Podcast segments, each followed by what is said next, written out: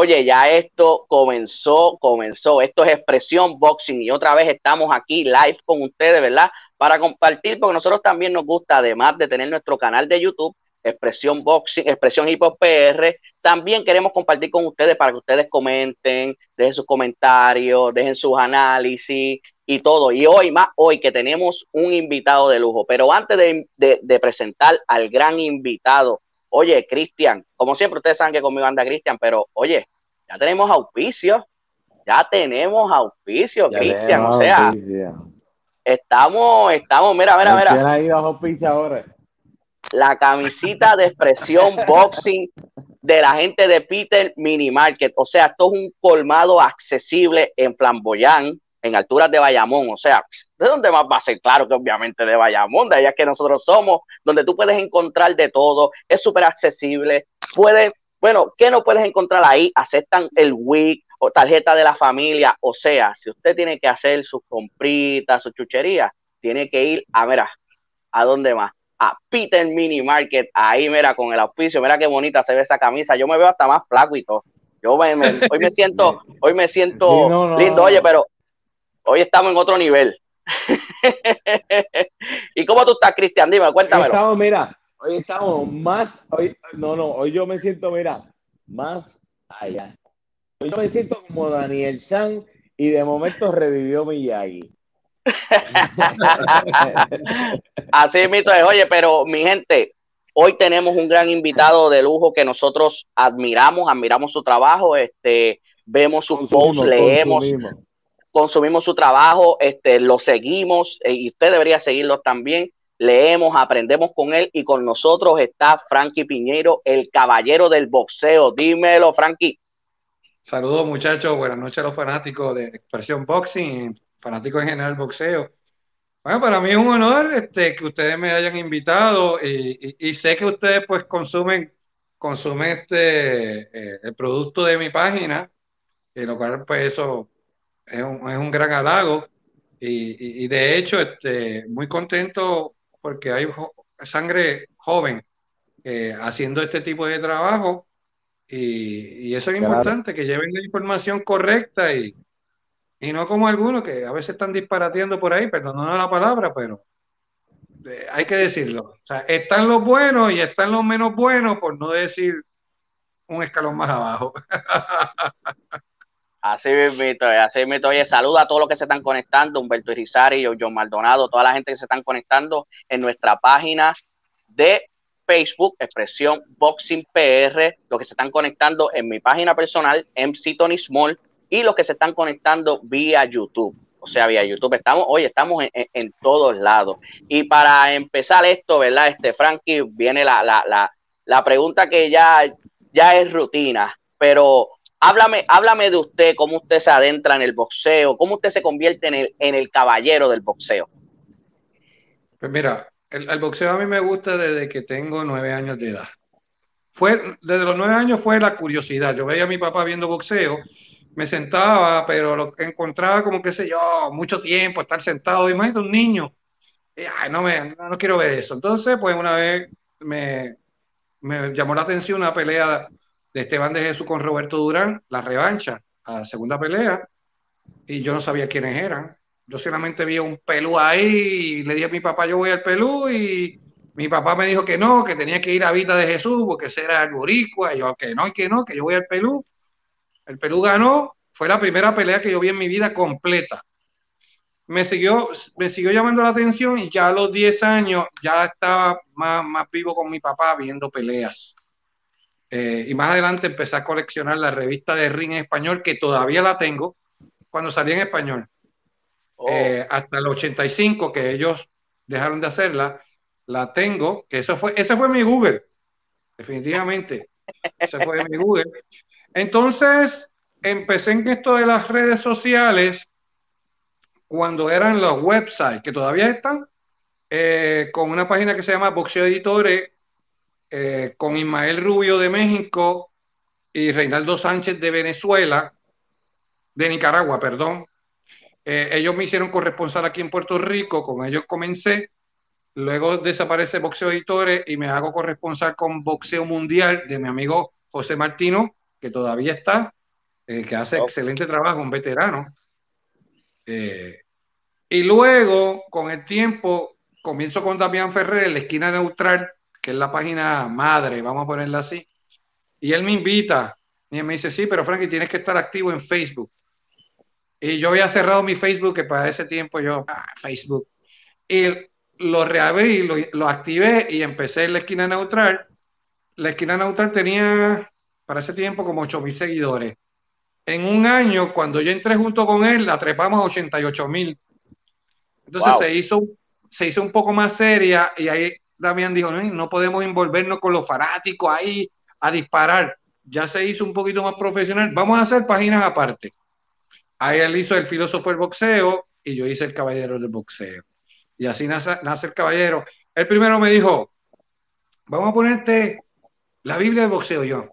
Como yo soy, Vamos a yo soy cristiano, a mí me gusta, eh, siempre me he criado entre la iglesia. Eh, eh, estaba apartado, pero otra vez estoy en esa. Y entonces, yo respetaba eso, no, no, no, no, no me ponga eso de la Biblia, no, eso, no sé, suena muy... Entonces él me dice, tú eres bien polite, tú eres un tipo que hablas bien serio, sabes, sabes, sabes decir sabes, sabes decir las cosas, eh, vamos a ponerte caballero. Y yo, me gusta. Y ahí empezó el caballero de boxeo. Qué brutal, qué brutal. Cristian.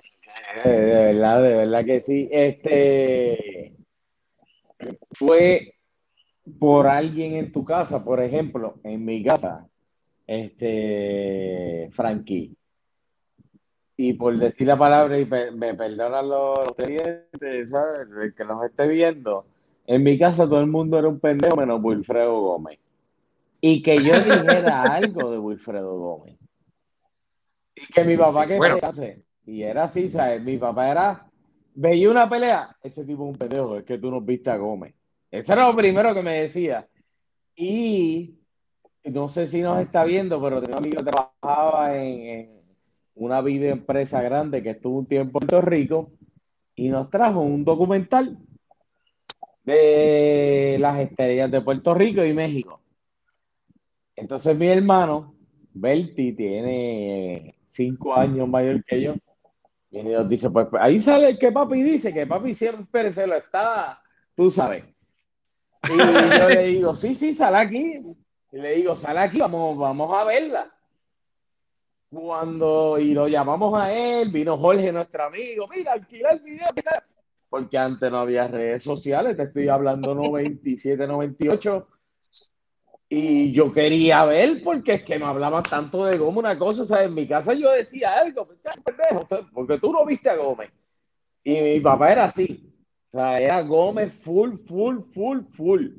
Entonces, pues llego, ponemos el video, cuando yo veo que Gómez perdió con Salvador Sánchez, que tenía 32 peleas, y 32 knockouts. Yo dije, no, no, este papi no me estaba hablando porquería. Nosotros nos quedamos ahí empezamos a ver que salía en el documental La Pereza Árate, esto, este Lupe Pintor, por aquí, por allá. Y no, esa pelea de Zárate a mí me impactó un montón. No soy de esa época. No me lo pude vivir así como mi papá que, que fue a ver la pelea en vivo que en paz descanse mi papá, pero, pero fue algo, o sea, a mí me impresionó porque me hablaban de una persona, mira, este tipo era así, pero en realidad cuando yo vi los videos yo dije, no, no, no, esto era un fuera de liga, este tipo era un fuera de liga de verdad. Y ahí empezó mi gusto por el boxeo, pero en realidad mi primera, mi primera pelea de boxeo que recuerde que vi con calma y todo fue eh, Holyfield versus Foreman. Y ya Foreman estaba mayorcito. Exacto. Y me acuerdo que papi decía, chacho, llega, llega a coger la forma joven, no duraba dos rounds. Pero, yo me viví todo eso. Yo me viví todo eso. Yo, mi, mi boxeador que yo admiro no es puertorriqueño, es parameño, Roberto Mano de Piedra Durán, que tuve el gusto de conocerlo hace dos años. Wow, cuando yo por primera vez yo lo conocí aquí en Puerto Rico. Wow, yo le hablé a él como si lo conociera de años. Bueno, hicimos un clip rápido, empezamos a bromear. Eh, y el de Puerto Rico, definitivamente, a boxeador que admiro y que yo considero que es el número uno libra por libra aquí en Puerto Rico, eh, es Wilfredo Gómez. Si a mí alguien me dice Tito Trinidad, que también lo admiro un montón, no tengo problemas con eso. Si me dicen Carlos Ortiz, tampoco tengo problemas con eso. Si me dicen Wilfredo Benítez, tampoco. El que diga que Benítez es número uno, fine, tiene las cualidades igual que Tito, igual que Ortiz. Pero el mío es Wilfredo Bazooka Gómez. pues ahí, ahí, está, ahí está con Cristian. La época, es como yo le digo a Tony. Es como yo le digo a Tony, mira, es la época. Yo me viví la época de Trinidad, pero yo viendo yo, el, dato que tengo ahora en YouTube y todo, Gómez, Gómez, Gómez era mejor, ¿sabes? Pero yo me viví la época de Tito y me la disfruté más. Y para mí, Tito, pues como usted dice a veces, mi corazón está con este, pero echado con este, pero en realidad, en realidad yo tengo que aceptar que para mí, pues, Gómez era mejor boxeador. Pero la época que me viví en la de Trinidad y fue la que me disfruté. Y eso, pues uno lo, lo, lo, apasiona más, entiende, cuando yo vi esta pelea, yo estaba tal día en tal lado, me acuerdo, estaba con tal jeva viéndola, o qué sé yo, ¿entiendes? Uno es, es, es, diferente cuando, cuando uno se vive esa época. Pero si es por detalle y por lo que viste en, y por lo que viste en YouTube y todo, pues Wilfredo Gómez, un fuera de serie, fuera de serie. O sea, ese hombre perdió Perdió teniendo 32 peleas y 32 por nocaut, mano. Eso, eso es bárbaro. Bárbaro, bárbaro, bárbaro, de verdad. un, este, ponchador de primera. Pero sí, sí, sí, sí, de verdad a, mí, a mí me sorprende mucho.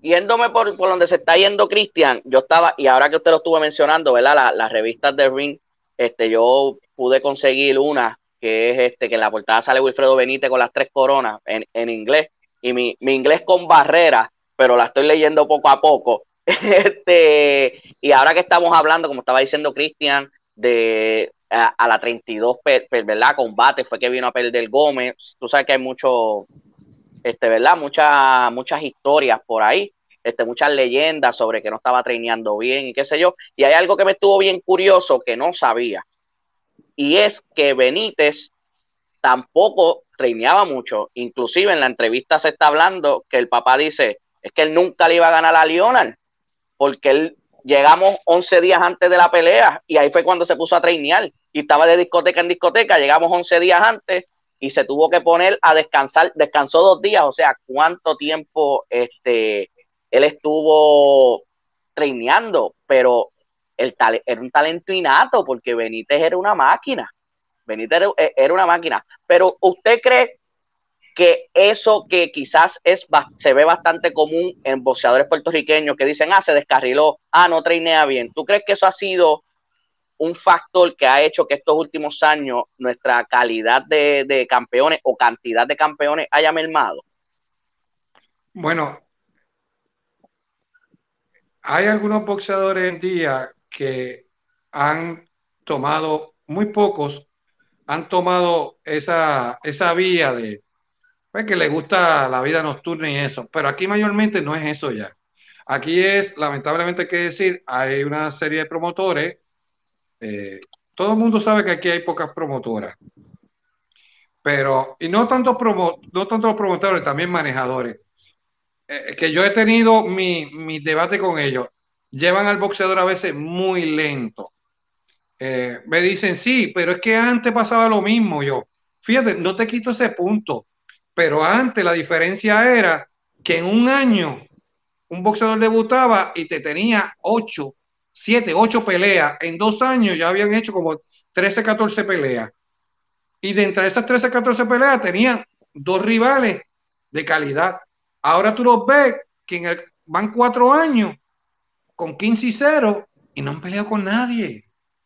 Entonces dice no, es que tú no sabes el negocio del boxeo. Está bien, llámalo como tú quieras. Si esa es la excusa, no hay problema. ¿Cómo es posible que tú inviertas dinero? Que a veces tienes que comprar el rival, pagarle al rival, que el argot boxístico se llama comprarlo. No estoy diciendo que lo, que, lo están comprando para que se tire, no. Es que hay boxeadores que dicen, no, yo voy para allá, pero tú me tienes que pagar y yo te voy a dar pelea. Hay casos que vienen a darse clavado, porque eso yo le he dicho claramente. Y entonces vienen, a veces, invierten, vamos a poner mil dólares por cada pelea para ser eh, moderado. 15 peleas, son 15 mil pesos. Lo metes en la pelea número 16. Capuch, con uno mediano, se fue por el chorro el negocio. O sea, esa, a veces yo digo, no me cuadra eso. No me cuadra. Entonces dice, no, que hay que llevarlo poco a poco. Sí, hay que llevarlo. Yo te puedo aceptar que las primeras cinco peleas, lo que hace la transición de aficionado a profesional, cinco o seis peleitas, pues mira, sí, ok, no hay problema. Oye, pero ya la séptima, octava, tienes que subirlo un poquito el rival. Un saludo a Chelo Rosa que está por ahí, eh, que fue coach, uno de mis coaches, yo diría este, pequeñas ligas. Entonces, eh, ¿qué pasa? Es el error que está pasando. No tenemos campeones, más campeones mundiales porque los llevan con sumo cuidado. ¿Qué está pasando ahora en la pandemia? Ahora en la pandemia ah, tienen que guayar. Ya, ya los rivalitos estos por ahí que vienen a darse el clavado y cualquier cosa, ya casi no lo hay. Tienes que meterte con jibares ya de, mejor calidad. Se acabó el tiempo de flancito. Por ahí veo manejadores que tienen guardado un montón de boxeadores. ¿Por qué? Porque estaban acostumbrados a llevarlos con boxeadores suaves, pero llegó la pandemia, ahora no consiguen nada, ahora se le hace difícil. Y después si le dicen, mira, te tengo este, no, no, ese es muy duro. Usted tiene que haber visto un montón de boxeadores con 2 y 0, 11 y 0, que hace ya más de, de año y medio, dos años que no pelean. Hay un grupito que tengo que sacarlo, que han peleado, han guayado, me han dado buen dinero y dicen, no me voy a poner aquí a sentarme a esperar. ¿A qué? A esperar que se vaya un año más, dos años más. No, esto es lo que hay, lo tienes que aprovechar. O eres, ahora es que vas a demostrar que eres bueno. Ese es el problema. Y no viene tanto de la de profesional, viene desde el aficionado. Esa es la base. En todo el deporte, ustedes saben que todos los deportes, lo aficionado es la base. Si tú no desarrollas, desarrollas una buena camada y solamente te dedicas a llevar a foguear a boxeadores por amiguismo, por preferencia, dejando a buenos boxeadores en la isla. Estamos mal, papá. ¿Desde cuándo no, no tenemos una medalla olímpica o una buena actuación olímpica? La última vez que tuvimos una medalla, si no me equivoco, fue en el 96 con Daniel, Santos. Con Daniel Santos. ¿Desde cuándo? Entonces dicen, no, que estamos haciendo. No, dame resultado, no me digas estamos haciendo, estamos haciendo, dame resultado. Y hay algunos muchachos que se decepcionan, brincan al profesionalismo sin el fogueo debido en el aficionado. Que en algunos que han salido buenos, sí, pero pudiéramos tener muchos mejores. Ah, y tenemos buenos entrenadores. Están los fatulitos, pero hay que no quiero mencionarlo porque sí, porque a veces uno dice nombre y se pone un poquito delicados pero hay, hay buenos entrenadores. Y tenemos que dejarle envidia. Hay bueno, Frankie, perdona. Mencióname uno de esos buenos. Uno más. Bueno, ahora mismo de los jóvenes que están subiendo, Millo Lozada. Emilio Lozada. No, pero de entrenadores. Entrenadores, Emilio, Millo Lozada. Eh, eh, está Bonilla, que es un veterano. Está, ay Dios mío, eh, este que es tremendo entrenador, pero siempre está como, pasa desapercibido, que es de, de Gio Piedra, ahí, este, que le ha entrenado a Kiria, ha entrenado a Manny, Jim Pagan, un veterano, no lo mencionan casi, y es tremendo, es tremendo entrenador. O sea, hay eh, Piñero, Orlando Piñero, eh, bueno, o sea, hay buenos entrenadores aquí. Lo que pasa es uno que está subiendo que se faja mucho en el área oeste, eh, José Luis Trabal, Luis Espada. El detalle aquí es que los entrenadores tienen que ayudarse unos a otros, pero hay una envidia bien brutal. Mientras, mientras no se ayuden, tengo miedo de que me piratee el boxeador. Bueno, si tú eres el que manda y tú tienes un contrato, no se va nadie para ningún lado. Usted tiene que aprender. a mí dijeron, a mí a Tony, a mí a Tony, a mí a Tony, perdona que te interrumpa, a mí a Tony nos dijeron, ustedes están locos, ¿para qué tú vas a invitar al caballero en boxeo? ¿Cómo que para qué lo vamos a invitar? ¿Cómo que para qué? Y yo me quedo la gente, ¿cómo que para qué? Para que hable y nos dé su opinión.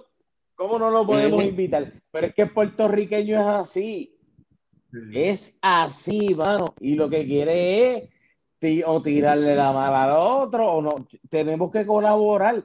Si la idea de Tony y mía es echarle el voceo hacia adelante, que en Puerto Rico ahora mismo está bien flojito porque es la realidad. Entonces no vamos a colaborar. Si tres mentes piensan mejor que dos, si usted tiene su opinión, de la Y eso es lo que yo encuentro que aquí, y eso para las páginas. Entonces yo veo una changuería, páginas tirándose con páginas. Mira, pero esto no tiene que ver. No se supone que tengas un programa para apoyar el voceo, por lo menos como lo hacemos nosotros, de Puerto Rico, el voceo local. Entonces, páginas tirándose. No, que aquel, mira, o sea, es ridículo si la cosa es apoyar el voceo a los poseadores, entrevístelo, deja que ellos hablen, que se expresen. Pero pues aquí la gente no. Una, otra cosa de lo que estaba hablando ahorita, que también yo noto, aquí los prospectos de nosotros casi todos tienen 30 años. El mismo Subre. Porque lo llevan lento. Por ponerlo de ejemplo, no tengo nada, no tengo nada, no tengo nada en contra, porque la gente va y malinterpreta. Pero, ¿qué edad tiene Subriel ya? Y, es uno de los. De, ¿Qué edad tiene? Subriel creo que tiene, tiene 30. Yo, no, yo, creo que no llega a 30 Subriel. 27. Lobito tiene 30 Lo, Lobito tiene 30 años. Pero, pero déjame decirte una cosa. En el caso de eh, Lobito. mismo... En el caso de Lobito, el problema con Lobito, Lobito, mira cómo es la vida. Lobito mm. debutó hace mucho tiempo, hace muchos años. Luego tuvo unos percances y se retiró por seis años, volvió. Luego estuvo un activo y entonces él ha estado un poquito más activo desde que lo agarró Fresh. Ahí es que él sabido, se ha tenido que jorar, porque yo estoy seguro, en el caso de Subriel, porque vamos a decir, vamos a estar claros, la única compañía, y algunos dirán, algunos dirán, ah, pero Frankie le tira toalla a Fresh porque yo he narrado peleas dentro de la cartelera de Fresh. Mira, Juan Orengo sabe que yo he, dicho, yo he dicho en plena, yo he dicho en plena, en plena eh, transmisión, un boxeador del verlo perder. Porque Juan Iván me dice, no, tú, tú dices lo que tú quieras, Frankie, lo que tú veas, porque no está con esa changuería, pero es el único que te agarra a los boxeadores y en la cuarta quinta pelea te los está, te lo está enfrentando a tipo duro.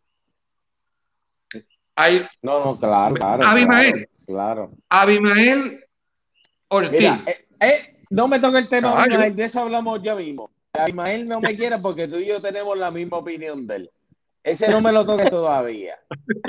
Mira, Tito Costa, Tito Costa está por ahí. Ese le, eh, a ese, no, a ese le tenemos que dar, y le he tirado hasta por Facebook, estoy loco por entrevistarlo. Abimael es la bestia. Abimael es la bestia ahora mismo. Ahora mismo Abimael es la bestia. Es el mejor prospecto, punto, el mejor. por cierto, para mí, y pienso lo mismo que tú, es el mejor para mí. Yo se lo di a Tony, para mí el mejor prospecto es Abimael, pero yo un día le pregunté al caballero poseo en los live y dice que tiene problemas con las manos o que se lastimó. Eso fue lo que te pregunté. Pero para mí el mejor prospecto a mismo es Ismael.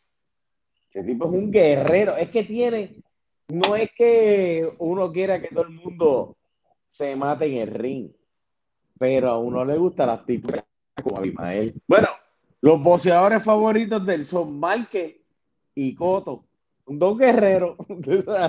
Entonces, a mí de verdad las peleas de Abimael me, esa pelea de Jan Anthony Abimael, esa pelea estuvo brutal. y nosotros hablamos, nosotros hablamos con John John y yo entiendo el punto de John John. Cuando nos dijo, mira, no se enfrentan muchos boxeadores de aquí porque no es por un título. Y pues lo entiendo. Pero mira, yo me disfruté, pero una cosa brutal, la pelea, la Mac, o sea, esa pelea a mí me encantó, Jan Anthony y, y Abimael. Papito y Oquendo. Y no fueron por título. Papito con el mismo Juan me revolú, olvídate, eso me lo gocé, se volvió un círculo, un circo después, pero me lo gocé igual. Este, y muchas, eh, Quintana con Coto, de las que me acuerde. Y, y, son peleas que uno se disfruta. Y de esas que mencioné, hay muchas que no fueron por título. Y deberían, si en México lo hacen, yo no entiendo por qué aquí le duele tanto perder con alguien de aquí. Sí, total, ahora mismo, Oquendo perdió con Juanma y perdió con Papito. Y Oquendo sigue haciendo pelea y ha lucido muy bien. Y sigue peleándose. Pero hace poco. ¿Cuál es la lloradera del puertorriqueño? Peleó hace poco y sigue siendo chavo. Y perdió con los dos.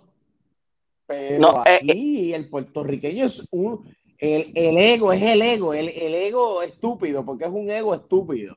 Porque tú eres eh, Superman, pero la mayoría de puertorriqueños quieren superhéroes, no quieren boceadores, quieren superhéroes.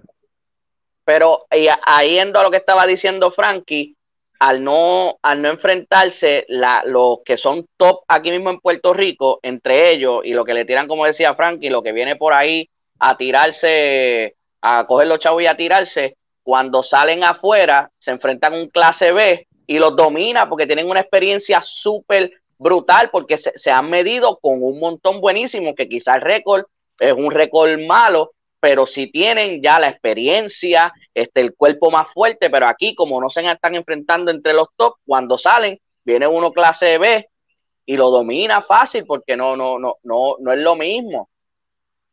Tú puedes tener talento. Claro, claro, claro. Puedes tener el boxeador puede tener talento. Una de dos.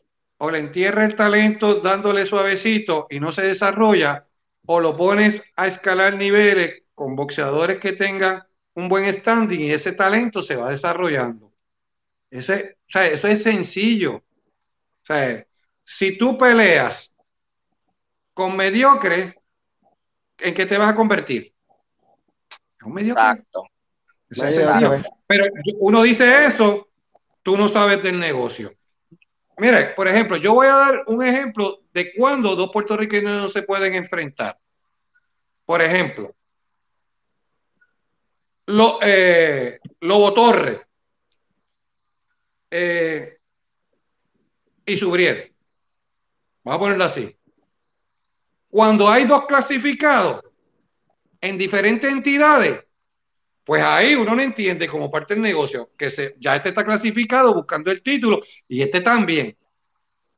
Fine. Cuando están empezando, mira, pues, que Subriel quería pelear con todos cuando, cuando ninguno de ellos tenían algún título. Entonces, no, entonces ya empieza lo, no, mira, muchas veces, le voy a dar un ejemplo de un chamaco, eh, Camacho, el, de, el del área azul, este, ay, ¿cómo se llama el nombre de él? Me va a matar, que buena gente el muchacho, que él peleó con, con Edwin Rodríguez, que le dicen el puto. Camacho tenía. puto oído, así le dice. puto oído. No, de ese yo oído. De ese, oye, ese tipo le hace. Tú el recorder tiene creo que 2 y 5. Y, y tú ese récord dices 2 y 5, pero ha peleado, las derrotas las ha vendido cara y, y, ha, y ha agarrado a unos cuantos invictos y la ha quedado invicto, incluyendo a Juan Carlos Camacho. Camacho tenía 6-0, si no me equivoco. No había peleado con nadie. Ese día perdiendo ganó. Camacho, perdiendo, ganó. Se fue a pelear con Pelusa Pagán, que Pelusa tenía más experiencia que Camacho, pero Camacho le sirvió la experiencia que tuvo con Edwin Rodríguez. Esa pelea yo pronostiqué que iba a Juan Carlos Camacho. Y Pelusa es mi amigo más que Juan Carlos. para ese tiempo. Y yo pregunté que Camacho por la experiencia y ganó, ganó Juan Carlos. Una derrota temprano, pero una derrota lo encaminó a ser mejor. Aquí búscatelos a casi todos. 15, 16, 0, 17, te los pierden. Se desaparecen. Y el Se desaparecen cuando hablando. pierden. El otro te sigue, el otro te sigue hablando, aunque no ibas a él. Ah, Pelusa es mi amigo. Él entra en mi live, él me sigue. Eh, No, él es bien buena gente. Sí, si me está escuchando, Ah, sí. si me está escuchando por ahí, le envío bendiciones, que el Señor le bendiga mucho. Es Oye, excelente hace- Qué persona. bueno, qué bueno. haciendo un paréntesis rapidito, pues, mi gente, ¿verdad? Este, mi, mi, mi amigo Cristian y, y mi gran amigo Frankie. Saludos a mi esposa y a mi hija Kelian, que está por ahí, y si no lo hago, hoy no me dan comida cuando llegue a casa. Así que saludos a ellas dos que están ahí viéndonos a nosotros, pendiente de Expresión Boxing. Pero sigamos, Cristian, sigue con, con el tema. No, no, está súper chévere lo que, bendito, yo dejaría hablando, es que con Frankie me entretengo bien brutal. Pero mira, Frank, vamos, vamos a, a, a live que hiciste en estos días. Que yo soy un tipo sin filtro, aquí trato de, tener filtro y de estar hablando malo, porque a veces uno pues se pone medio cafre y tampoco se puede como decía mi papá, no puede ser caimán, papá, tiene que recogerte. Pero usted me habló, yo le dije, yo le dije a usted, mira, yo, yo consumo su programa. Yo puedo decir que soy fanático de su programa y lo digo con toda honestidad y tranquilo. Pero hay un 25% de lo que a veces no estoy de acuerdo con usted. Claro, eso es como todo. Yo, yo le dije en el programa a usted que usted le tiraba la toalla a Mayigala. Usted me dijo a mí que eh, porque yo decía eso y que le dijera a usted que los últimos tres, que los últimos tres de Zorrilla y que le dijera los últimos tres de Magic Alan. No sé por qué trajo al punto a Zorrilla como tal, porque pues yo no lo mencioné para quedar claro en eso, pero usted puso ese ejemplo que le dijera que, que los últimos tres de Zorrilla y los últimos tres de Magic Alan, que tienen casi las mismas derrotas, los, los, los promedios en algunos son muy parecidos, pero obviamente han peleado con mejor oposición los que ha enfrentado Maggi Álamo, y yo se la doy, usted tiene toda la razón. Maggi Álamo ha peleado con los últimos tres mejores oposición, es cierto. Pero para mí Maggi Álamo no es mejor boxeador que Zorrilla. ¿Por qué llego a ese punto? Porque al usted decirme a mí que Magic Álamo ha enfrentado a mejor oposición, a usted me da a entender a mí que entre Magic Álamo y ¿qué va a dar Magic Álamo? No necesariamente es así. Hay, hay un poquito de delay, eh, sí, pero, me pueden decir. Sé que no, no necesariamente es así. Porque cuando, por eso es, por ejemplo, no sé cómo ustedes están de acuerdo si les gustan los libra por libra. A mí me gustan los libra por libra, yo tengo un sistema de cuándo los califico. ¿Cómo los califico? Hay boxeadores que tienen un mejor estilo que otros, pero a la hora de la verdad, tú eres tan bueno como la posición que tú te enfrentes. Tú puedes tener buen talento, era lo que yo estaba diciendo, pero si tú llevas a ese boxeador con 14 boxeadores o 13 rivales que son flojos, tú no vas a saber si en realidad es tan bueno como dicen. Yo he conocido boxeadores aficionados buenísimos y cuando llegan al profesionalismo se escrachan de una manera brutal. Pero ¿qué pasa? A la, tú, ¿Por qué agarré de ejemplo de Ari? Porque yo participé en un programa en que hicimos un top 5 de los 140 libras de hoy día. Da la casualidad que yo diciendo que Zorrilla tiene un buen estilo que me gusta, pero no lo podía poner top 5 porque todavía no tenía más rivales que los demás que yo puse en el top 5. no tenía mejores rivales. Ahora, el rival que él tiene ahora, Ruslan eh, Madijev, es bueno. Ahí nosotros vamos a tener la oportunidad de ver cuán bueno es como, o sea, cuán bueno pensamos, que, estamos pensando que, que, él es bueno, pero cuán bueno es, cuán mejor es, porque Ruslan Dadivev no te da una pegada brutal, pero sí se le siente las manos, es fuerte, va para adelante y vamos a ver un, Danielito que se mueve bien. y aguanta. Frankie, Frankie, perdóname. Tú sabes, y me puedes decir el nombre de la persona, pero tú sabes que Danielito tuvo una pelea leccionado. ¿Y con quién fue? Que no me acuerdo el nombre de la persona, y Danielito lució súper bien. Y él tenía, no estaba, estaba peleando literal con una mano. Y eso lo sabe usted. El, la última, esa fue la última pelea. el nombre en porque no me acuerdo. E, esa fue la última pelea. es que el, nombre. Ah, estaba, estaba Juan Carlos Cordones, estaba Juan Carlos Cordones, estaba Campos, que era el boxeador. Rodolfo, no era Rodolfo. Ah, Rodolfo Blanco, pero eso viene a darse, eso fue, eso, ese viene a tirarse clavados cada jato aquí. Se tiró un, clavado con Néstor Bravo. Mira, yo conozco todos los boxeadores que son clientes para los puertorriqueños que vienen a tirarse un clavado. Y los promotores nunca, ni uno, han podido decirme lo contrario. Yo le he dicho a ellos, tú le puedes hablar a algunos casuales, respetando a los fans casuales, le puedes decir esa historia. Qué bueno, que esto. A mí no me la digas, porque yo me defiendo un poquito en eso. Dijo Rodolfo Blanco y rápido, y no me acordaba. Y Danielito es bueno. Él tuvo un problema con ambos, con ambos. Y Danielito con, el mexicano le ganó amplio, pero el mexicano era fuerte. Y ahí yo dije contra. Le metieron un rival bueno. Otro rival que le, que le entraron, que, que le, lo enfrentaron tiempo más atrás, pero ya eso fue como el 2018, si no me equivoco, fue Gamaliel Plátano Díaz, es campeón mundial. Pero Gamaliel es un flaco de 130. Pero, ¿usted, usted cree?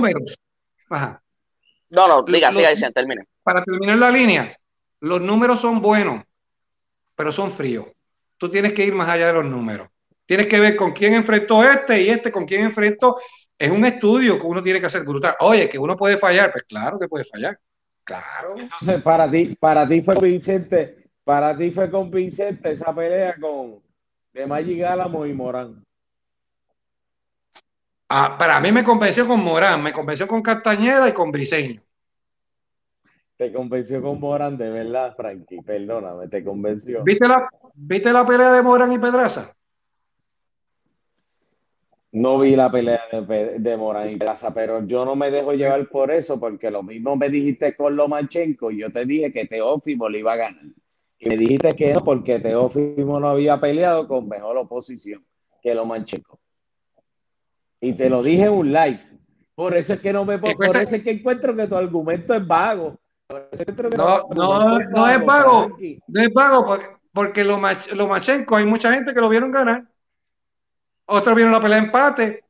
Ah, y en mi pronóstico que lo dije. Oye, yo, eh, José, José Feliciano, fui el único que la vi empate. Fui, fui, mira, fui el único que dije de todos los que se atrevieron a hablar. Están, están pensando, yo iba a Lomachenko y con todo eso dije, todo el mundo piensa que Teófimo es solamente pegador. Teófimo sabe boxear, es una pelea dura pero me voy con Lomachenko. Y lo dije, lo bueno que yo tengo es que si fallo o no, están, pueden buscar en el caballero. Nadie puede decir, ah, no, pero tú dijiste esto. Ah, pues me lo vas a tener que probar. Pero yo me acuerdo de las cosas. Si no, me tienes que pagar 100 billetitos. así yo le he dicho. Y es la verdad. pero yo me acuerdo, yo me acuerdo que yo te pregunto yo me acuerdo que yo te pregunté, yo me acuerdo que yo te pregunté y me usaste el mismo argumento. No, pero, oye, estamos hablando de dos campeones mundiales, estamos hablando de dos campeones mundiales y te estoy comparando un Morán que es de, mediana calidad que peleó con un tipo de la calidad como, como Pedraza y le hizo buena pelea. Y sin embargo, Magic se fue de tú a tú, que yo vi a Magic ganar sobre Morán. Yo lo vi ganar sobre Morán. Pero ese segundo round, ese segundo round, ¿lo viste bien? El de Magic, el de el de Magic con Morán. El de Magic y Morán. Claro, lo viste bien. Sí, claro. pero es que un round no puede definir. Magic, Magic, Magic empezó a tirar puño después del sexto. Pero la, la, la, pregunta aquí es, la pregunta, la, la pregunta aquí podría ser, este, Magic yo lo vi en la pelea a Magic con Morán, en mi opinión, Frankie. Yo lo empecé a ver a él metiendo mano del sexto en adelante. Entonces, cuando él estaba en el medio del ring, que muy pocas veces se paraba en el medio, era cuando le daba, que era lo que me molestaba. Yo decía, porque no se y es que él le está metiendo las manos. Pues entonces se va a las cuerdas como le pasó en el segundo, a una rafa de golpe. Entonces, ¿qué yo pienso? Pues el chamaco la tiene pesa, el intercambia con él en el medio del ring, pero parece que le tiene pesa y, le cogió, le cogió susto a la pegada del tipo. Porque de momento él empezó, obviamente él camina muy bien el ring. no digo nada en contra de él, nada, nada, nada, nada. Simplemente a veces veo que que lo ponen como que en un nivel en el cual en mi experiencia no en ese nivel. Y mi pregunta que te iba a hacer, si Zorrilla pelea con él, ¿a quién tú vas, Frankie? Cuando, cuando veas Zorrilla con Luna, Ruslan Madillev, yo te voy a decir. Esa es la prueba de Zorrilla. Ahí te puedo decir. Porque a mí me gusta, a mí, me gusta Zorrilla. A mí me gusta Zorrilla. Me encanta tiene un boxeo bonito, se mueve bien, pero con Ruslan, ahí yo te voy a, ahí yo te voy a decir. Ah, Porque Ruslan es duro. Ahora mismito, Frankie, hoy, hoy, ahora que estamos hablando, ahora que estamos hablando, ¿tú crees que Magic Álamo está por encima de Zorrilla? Eh, a base de su puntaje o, como usted lo dice. Ahora, ahora, ahora mismo yo, ahora mismo en mis clasificaciones de los mejores 140, yo tengo quinto a, a Álamo y tengo sexto a Zorrilla. Y tiene quinto Álamo por el argumento que ha peleado con mejor oposición, ¿verdad que sí? Claro. Exactamente. Ok. yo pienso, ¿verdad? usted, usted, es un gran. Para mí no es mejor. Para mí no es mejor, y lo digo desde ahora. Y si pelean, voy a Zorrilla Voy a Zorrilla y no tengo nada en contra de Mayala, pero voy a Zorrilla. esa, pelea, esa pelea se habló. Sí. Y se habló también eh, Álamo con, con, el Lobo. Se llegaron a hablar, pero se quedaron ahí. Ok, ok. Yo, yo pienso que, que, que respetando su, su, sistema de puntaje, ¿verdad? Este, que sería bueno en algún momento hablar eso bien para, para poder entenderlo más a fondo. Pero yo pienso que Zorrilla tiene mucho mejor boxeo que, que Magic Álamo. La, las peleas que yo he visto, ¿verdad? Las, las, que, las, que yo he visto de Magic Álamo, no me parece, no me parece que es superior a, a Zorrilla en, en su boxeo. Puedo entender lo que usted está diciendo del, puntaje, la cuestión, pues más o menos como el fútbol, lo que pasa, las que ganan, los puntos que hiciste, qué sé yo, pero no, no me parece, no me parece, Frankie, con, mucho respeto hacia usted, que, que Álamo esté por encima de Zorrilla y sin nada en contra de Magic Álamo, ¿verdad? Le deseamos el mayor de los, de los éxitos, Lo mejor. Lo mejor. para él, ¿sabe? Que, que, que llegue hacia donde, hacia el campeonato mundial, que es lo que quieren, lo que quieren mucho. Pero también quería hablarle en algún momento cuando yo viendo, viendo su live, porque oye, hay que decírselo a la gente, porque la gente tiene que saberlo. Nosotros somos fanáticos del caballero del boxeo, ¿sabes? El caballero del boxeo está aquí y esto es un gusto para nosotros. O sea, no estamos disfrutando esto. En algún momento cuando... Está aquí porque nosotros, nosotros consumimos de su programa. Cuando nosotros vimos, cuando yo vi su live, vi un, un, un corto de usted sobre Verdejo, que relativamente usted ya me lo rechazó. Sabes, como que ya, Verdejo ya para afuera. Y yo, yo, este, este soy yo, este, usted es el maestro, pero este soy yo. Esta pelea que perdió Verdejo ha sido una de las mejores peleas que ha hecho en su vida. Y se vio súper brutal. Que quizás uno pueda decir, yo digo, bueno, por lo menos de cinco o seis rounds es un problema para mucha gente. Pero para mí a Verdejo le queda boxeo, mucho boxeo y se puede convertir en campeón también. ¿Por qué usted cree que, ya este es el final de, Verdejo? No, esas no fueron sus palabras.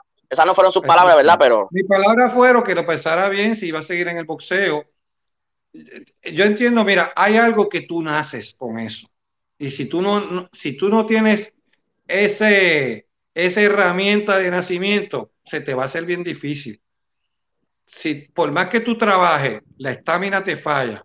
Si por más que tú trabajes, tu esquina, tu, tu, tu quijada eh, salió un poco débil, vas a tener problemas. vas a tener problemas. Y más en una división que está muy caliente. Oye, si él sigue, porque a mí me encanta Verdejo como persona, ser humano. Oye, y el boxea, boxea lindo, porque boxea lindo el condenado. El detalle es que no ha sabido administrarse, no se ha sabido controlar y, y, mucho, y eso y paga caro. Entonces, ¿qué, qué puede pasar? Posiblemente esté equivocado. Yo creo que lo del oxígeno ya no es la primera vez que le falla. O sea, yo estoy siguiendo la carrera de Verdejo desde que debutó. Y, y, y, y, cuando le han subido un poco el nivel en todos esos boxeadores, del sexto al séptimo es un problema. Y, yo quisiera, me encantaría que se proclamara campeón porque la verdad es que, mira, él tiene tremendo entrenador. sin quitarle mérito a Ricky, que es muy buen entrenador.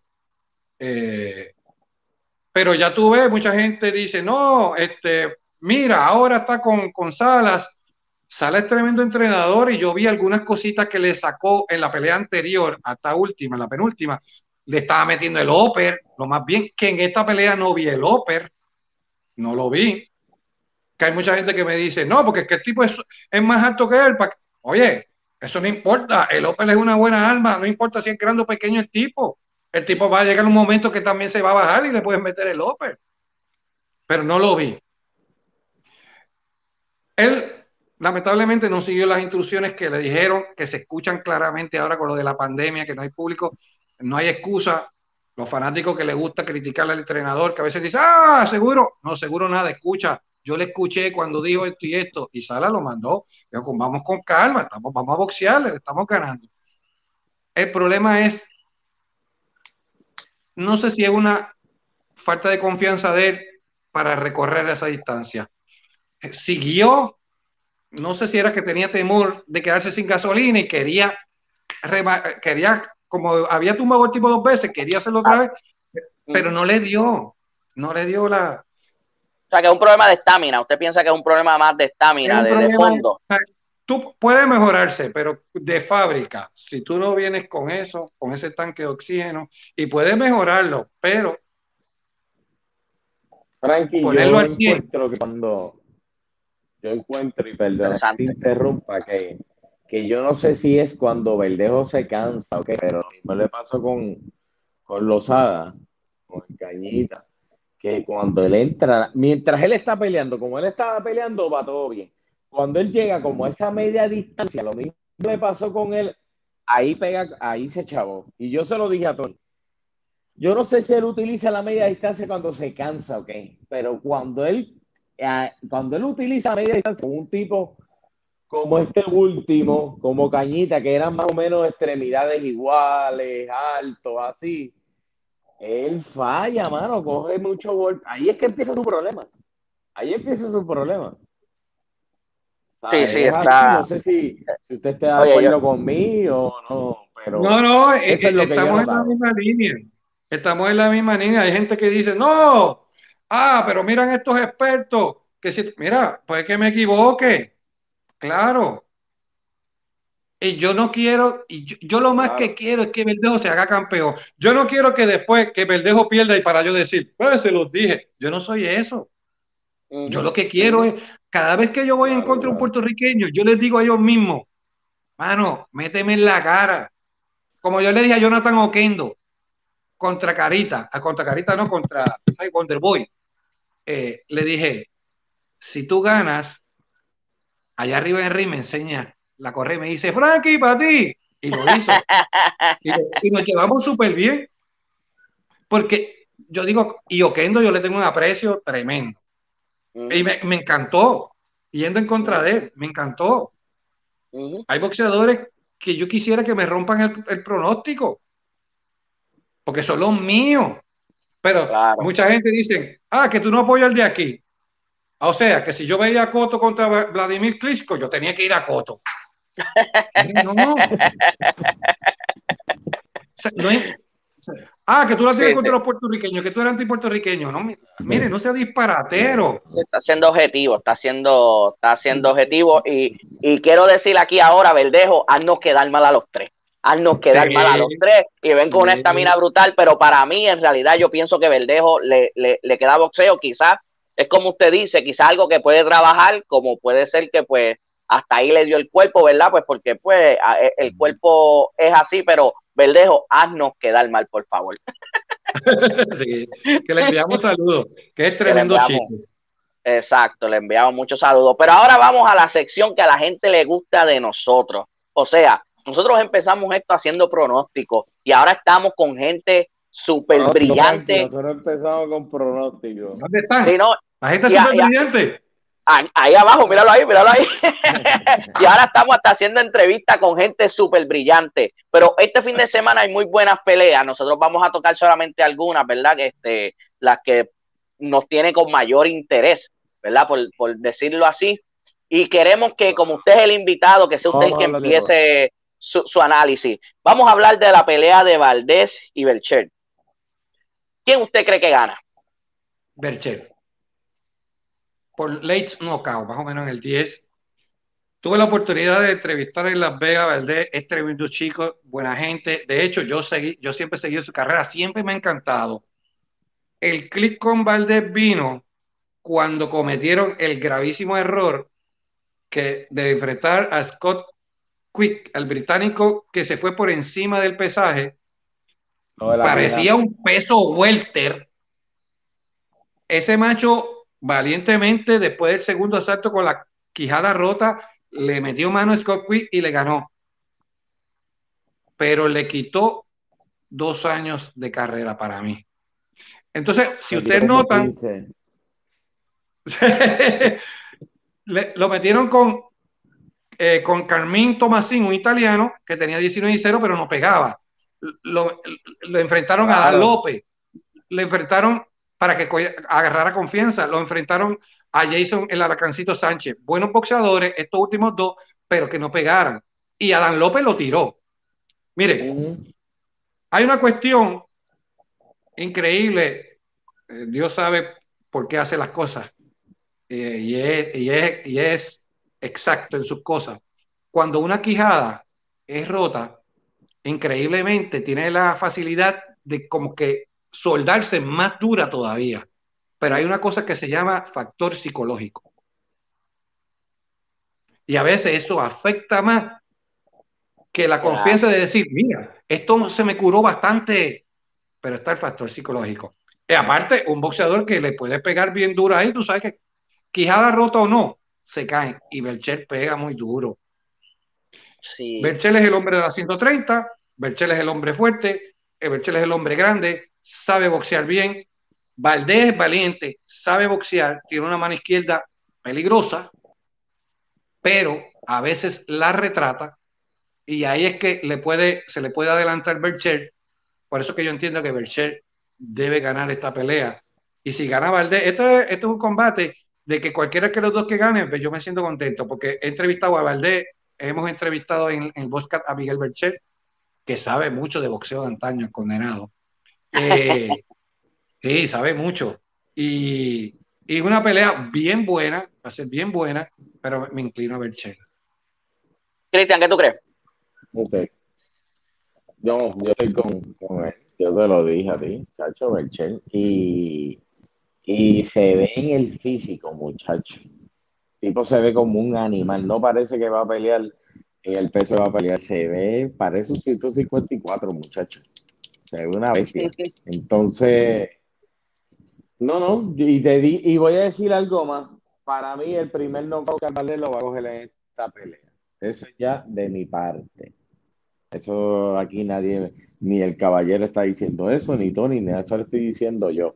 Para mí, el primer knockout lo va a coger Valdés en esta pelea. Eh, eh, está bien difícil para Valdés. Está bien difícil para Valdés. Valdés tiene que hacerle una pelea casi perfecta para poder ganarle a Bechel, entrarle, moverse, salir, no quedar separado. Tiene que hacer tantas cosas Valdés, porque como estaba diciendo Frankie, como dijo Cristian, Belchel es el grande, es el 130, pega bien, boxea bien, aguanta también. Valdés tiene, si Valdés ganara esta pelea, ¿verdad? Este, se tiene que emplear completamente. Y como ustedes estaban diciendo, esa mandíbula, esa pelea le quitó par de años, par de años de, vida en el, en el boxeo, porque eso fue súper mega desastroso. Y como tú estabas diciendo, Frankie, ¿sabes? Cuando se, se enfrentó al primer 130, que no pegaba, ¡boom! para el piso. O sea, está bien difícil y yo creo que, que Belchel debe ganar y puede que gane por el nocaut. Y el tipo que lo tiró no era un 130, era un 126 que iba a pelear en la carterera. El Jaguarcito Gutiérrez se metió como por 10 libras. Le dicen a Dan López entonces, pues mira, agarra la pelea en 130. Y Adán López dijo, sí, estoy ready, porque Adán López está ready. Y, y lo tiró. Y anda, para el sirete. y lo agarró en la misma, aquí mismo lo agarró. Sí, está. Una, una pelea interesante, una pelea muy interesante. No estoy diciendo que Valdés no pueda ganar porque tiene una izquierda bastante rápida y una, y una izquierda bien colocada en el botón del, ser humano, que es esto aquí, lo puede, puede tumbar a cualquiera, pero Belcher pega duro, pega duro y de verdad. Sí, sí, esto está, está, está difícil. Vamos para la semiestelar. El Boricua Jason La Maravilla Vélez versus Gabriel Flores Jr. ¿A quién tú le vas, Frankie? Dime tu análisis. Jason Vélez es mi amigo. Pero yo voy a Gabriel Flores. Y no es porque Jason no le pueda ganar, Jason puede. El problema que tiene Jason es que cuando los boxeadores son muy rápidos de pies y manos, se le hace un poco difícil. Se le hace difícil. Gabriel Flores no pega fuerte, pero tira mucho. Eh, pelea bien a la distancia, pero eh, también le gusta el intercambio, que ahí es que tiene que obligarlo Jason, pero para obligarlo Jason, tiene que saber cortarle el ring a un tipo que es rápido de pierna, rápido de mano, rápido. tiene buen alcance. Eh, la pelea es en 132 libras, que eso es bueno para Jason porque Jason no hace la 130 puntos. Y Jason la quería un, un peso más alto. Pero pues, con mucho dolor tengo que decir que yo voy a, si gana Jason Vélez, mano, voy a estar, olvídate, súper contentísimo. Dios mío. Pero la velocidad, si fuera un tipo como... Va a ser el factor, va a ser el factor la velocidad. Si, fuera como Jaimito Alboleda, que, se, que, que Jaimito Alboleda se paró un poco más con Jason, es más, Jason se dio el lujo de boxear a Jaimito en los primeros rounds. Y Jaimito para adelante, pues ahí, si fuera el estilo de Jaimito, pues yo digo, le puede, pero Gabriel se mueve mucho y muy rápido. Y, y también es una cosa, Jason lo sabe porque yo lo entrevisté e hizo un estudio excelente sobre su rival. Él lo conoce bien. Yo dije, mira, no, no tengo más que abundar porque lo hiciste bien el estudio, pero ya en la semana de la pelea que es donde yo escojo, casi siempre en la semana es donde yo escojo, a veces yo espero hasta el pesaje, que es un poquito, para mí, me gusta más el pesaje, pero en esta pelea, pues, me voy con Flores. Cristian. Para mí, eh, tengo la misma opinión que él. Pienso que Jason pierde por decisión. No creo que lo tiren como pasó con Oscar Valdez y eso. Pero pienso que pierde por decisión. Eh, y va a ser el factor rapidez, El muchacho está bastante rápido. Está rápido, está joven Y pienso que se va a ir a dos asaltos, pierde, pero por decisión. Yo, esta pelea de Vélez, yo llevo días tratando de quitarme el sentido patrio con Vélez, porque nosotros le entrevistamos y Vélez es una persona súper, súper amorosa, es una, bueno, una persona increíble, es una persona increíble. Entonces yo estoy con, porque este Flores es verdad, es rápido, aunque no pega, es rápido, eso le da problema a Vélez. Y yo no sé si es, yo vi a Vélez hablando y diciendo que, que, que está arreglando sus problemas con un psicólogo, que está más concentrado. Y yo no sé si es que yo me quiero convencer porque me cayó tan y tan súper bien Vélez que, que yo no quiero decir que va a perder, yo no quiero decir, o sea, aquí no puedo ser, aquí, aquí yo no puedo ser imparcial, en realidad, no puedo ser imparcial. Pero en, este, siendo, siendo sincero, a mí me encantaría que ganara Vélez, pero si se va a los 10 rounds, Vélez no va a ganar. Gabriel lo va, este, Flores lo va a dominar y va a ganar por decisión, aunque no pegue. No creo que lo tire tan bien como dice Cristian, pero yo creo que, que Flores. que tengo entendido que seis con nada más. Sí, sí, no, no, no pega. Para mí, por decisión. por decisión. Por decisión, pero. Te lo digo, ojalá... mira, cómo te lo, digo, mira cómo te lo digo, con la misma emoción de la de Oscar y el otro, te lo digo. Ah, a ganar por decisión, como que mira, Tony, tú vaya el tema y olvídate de eso. Oye, yo, yo quiero, yo quiero, yo quiero que me hagas quedar, Jason Vélez, por favor, hazme quedar mal y que gane, pero. pero está brutal. Yo... he compartido, para que tú veas la amistad que yo tengo, yo he compartido varias veces con Jason, yo he compartido con, con su entrenador Millo, que somos bien panas. Eh, en la casa de Millo hemos visto peleas allí, Jason con, su esposa Mimi. Imagínate la amistad que hay. Y, lo bueno de Jason, que Jason es un tipo bien profesional. Él no se molesta si uno, si, uno, si uno le va en contra, si, si uno le va a su favor, no le va a molestar. Pero si se va uno en contra de él, él no le molesta. Porque él sabe cómo es esto. Es una, es una persona súper especial, de verdad que le envío muchas bendiciones y ojalá el sábado gane. Y se sabe expresar muy bien, que es un poco. No quedarme callado, pero se sabe expresar muy bien. Habla bien, no está con palabras dichas ni nada de eso. Él se ve una persona bien. Me cayó Es muy culto, es muy culto. Sí, sí, además. Sí, sí, se sabe expresar bien. De verdad que sí, de verdad que sí. Y para cerrar estos pronósticos, Lobito versus Browner. ¿A quién usted le va, Frankie? Mira, esa pelea en el papel, aunque tenga dos años inactivo, yo voy a Browner. Dije que iba a Browner ligeramente. Porque Lobito ha estado un poquito más activo. No es que, no es que Lobito ha estado bien activo. Que lamentablemente con estas situaciones, la pandemia y eso, sí, él hizo una peleita en Santo Domingo que no quiere un peruano a un rao.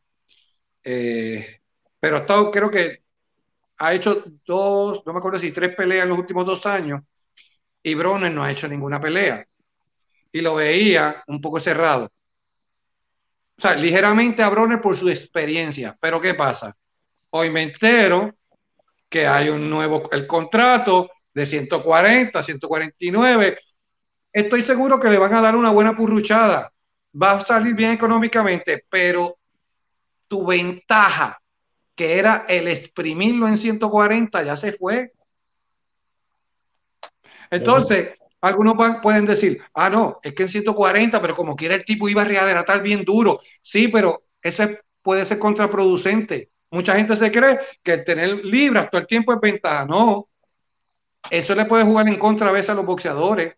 Los pone lento, el cuerpo rechaza esas libras de más, esa hidratación, porque el cuerpo natural necesita 72 horas para rehidratarse. Rehidratarse bien. 72 horas mínimo. O sea, y ellos lo que tienen son básicamente cuánto, eh, 30 horas más o menos. Pero le dieron. Básicamente. Ahora sí. Yo, le yo la ventaja. Eh, ahí yo entiendo que Broner, ahí le dieron un respiro. Y, me, es que a mí no me sorprende porque es que Broner ya ha hecho eso varias veces a última hora. es el, el Chávez Junior americano. Sí, sí, a última hora, no, vamos a tantas libras. Y el pobre rival que se fastidió trabajando, porque Lobito no es un tipo que sube mucho. Sí, sí, sí. Ahora el tipo va a ser la 147, cómodo, va a rehidratar cómodo. O sea, no va a tener ese boom. Sí, sí, de Ya, verdad. con eso se- ya le dieron una rehidratación antes del pesaje. Exacto, exacto. Así mito es. Cristian, Dios quiere ir a ganar el Lobito. Ya hombre, quiera. de verdad. ujú, Yo quiero. De Se lo merece. yo- Dios quiera que quiero- gane, se lo merece. Yo no soporto a Bronner, de verdad. De verdad, yo no, ni no quiero. Y me cae Lobito se ve tremendo tipo, lo entreví. Lo entrevistamos, este, Lobito nos cayó súper bien. Y Dios quiera, yo se lo dije a Tony, yo hasta orado por ese macho, de verdad, permita a Dios y gane. De verdad. Que gane, Sí, que Víctor. gane. Y ahora, con esto que dijo To- con esto que dijo Tony, que yo no lo sabía, porque de verdad no sabía sí. eso. Me acabo de enterar ahora por ustedes dos. Y ahora estoy más encojonado. Permita que le dé una pela de verdad. Sí, no, yo me enteré en un live. Me, enteré en un live. Por ustedes dos, no sabía. me- no, antes de nosotros empezar este live, yo me enteré en un live que lo estaban entrevistando y ahí lo dijo. Yo hice, "Po- pero ¿por qué deja? No es verdad, hay que ver. Uno, ¿verdad? Quizás Ay, le está pensando entre dinero. Exacto, es un factor, ¿verdad? Es, es- es su decisión. Claro, de seguro le tienen que estar dando una buena chabucha. Le que Y estar para los que critican, chabucha. Y para los que critican que él haya agarrado esa pelea, si él tuviera 25 años, yo decía, esa pelea no está buena para él ahora, pero tiene Tiene 31, 30 ya. Ujú. 31 ya tiene. O sea, ¿qué va a esperar? Él, y él mismo le gusta esos retos. Si yo lo vi en la novena pelea, cuando de Marcus Corley lo tiró como un zapato dos veces, y feo, feo, el macho se paró, le metió las manos y le sacó la pelea. Porque le ganó todos los asaltos por ahí para abajo. Pero este, este Bronner es duro, es duro. Oye, el único que lo pudo tirar malo fue Maidana. Ese día yo me gocé esa pelea. Sí, no, Yo también. Yo Yo también. fui de los pocos que di a Maidana. De los pocos que di a Maidana fui yo. Qué brutal, Y- qué brutal. yo me la disfruté yo de mi. Yo soy fanático de Maidana desde la pelea de Víctor Ortiz. Este, Ah, y de verdad que yo esa clásico. pelea me la disfruté. Me la disfruté. No, me la- no, esa pelea de Víctor Ortiz. Buenísima. Brutal. Pero esa de a mí me dio una alegría. Y, y iba a decir un chiste o algo, pero mira, yo estoy, yo estoy loco que Lobito. Lobito es un tipo de esos tipos que tú no te quisieras encontrar en una avenida oscura de noche. Porque puede ser el tipo más bueno del mundo. Yo hablé con él, me cayó súper bien. Pero papá, el semblante, no creo, no creo. No creo que Él si es se un te tipo- explota una goma, no creo que si se te explota una goma, tú, tú quieras, tú quieras, tú quieras que te ayude. No, no, mete cabra, la cara mete cabra. Tú me perdonas, la cara mete cabra, mete cabra bien No, brutal. Oye, pero Sí, porque el tipo, el tipo siempre tiene un, un- un semblante serio. sí, Un exacto. semblante, sí, sí, sí, sí. Sí. Y, Y le voy a decir una cosa. y la ah, Y no le importa, a él no le importa el rival que sea. Yo Él quiero pelear. Ujú. Y y él está consciente Claro. de que él no está en una edad para estar esperando otros rivalitos por ahí. No, yo quiero pelear con uno duro y se acabó. Exacto. Claro. Sí. Así mito es. Oye, ahí dimos nuestros pronósticos, de verdad, este, Frankie, ha sido un honor, un gusto tenerte aquí. Yo a veces estaba sintiendo que estaba viéndote en un live, de momento decía, espérate, estoy en el programa, hay que poner los comentarios, hay que hacer esto, hay que hacer las preguntas, pero antes de irnos, Frankie, di tus redes sociales, lo que, usted- lo que usted quiera decir, dígalo ahora, que este es su momento. Bueno, este, para mí es un honor que ustedes me hayan invitado. Los felicito. Echen para adelante, gente joven, llevando buena información de- del boxeo eh, y olvidándose de las peleas que a veces hay entre páginas. Eso no lleva a nada. Y el día que alguien se meta, pues le, le paran el caballo, porque una vez yo hice eso y se acabó el problema, porque yo no estoy en esa. Estamos para informar todo. A los fanáticos, gracias como siempre. Apoyen Claro. a estos muchachos. Gracias que, por el apoyo que me den que me dan a mí este, el, el caballero del boxeo. También me pueden conseguir en la esquina de Gutral, también como parte del, de la gente del Boscast con Damián Ferrer y Héctor Guzmán, también en YouTube, Instagram, en el Boscast. Eh, también yo estoy en Instagram, eh, también como Frank underscore boxing, que hay cada vez que pues, estoy aprendiendo con la tecnología, cada vez que pongo algo en Facebook, pues sale en Instagram. O sea, estoy poquito a poquito porque la tecnología y yo tenemos, uf, tenemos una batalla, pero nada, bendiciones el Señor les bendiga mucho a ustedes y que sigan teniendo éxito en este programa. Muchas gracias, Frankie, ahora que está pegado esto, podemos hacer una pelea influencer en la Pepín. Yo me caigo en el primer round y nos dividimos el chavo. No, no digas eso, que lo vamos aparte. Solo vamos aparte.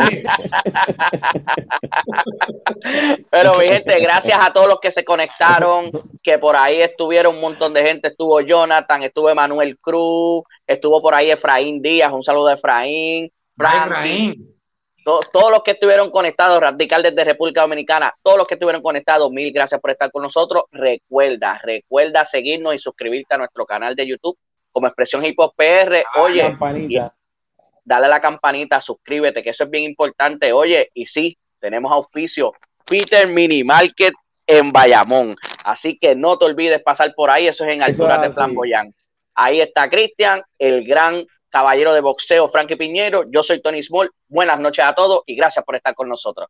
Nos vemos.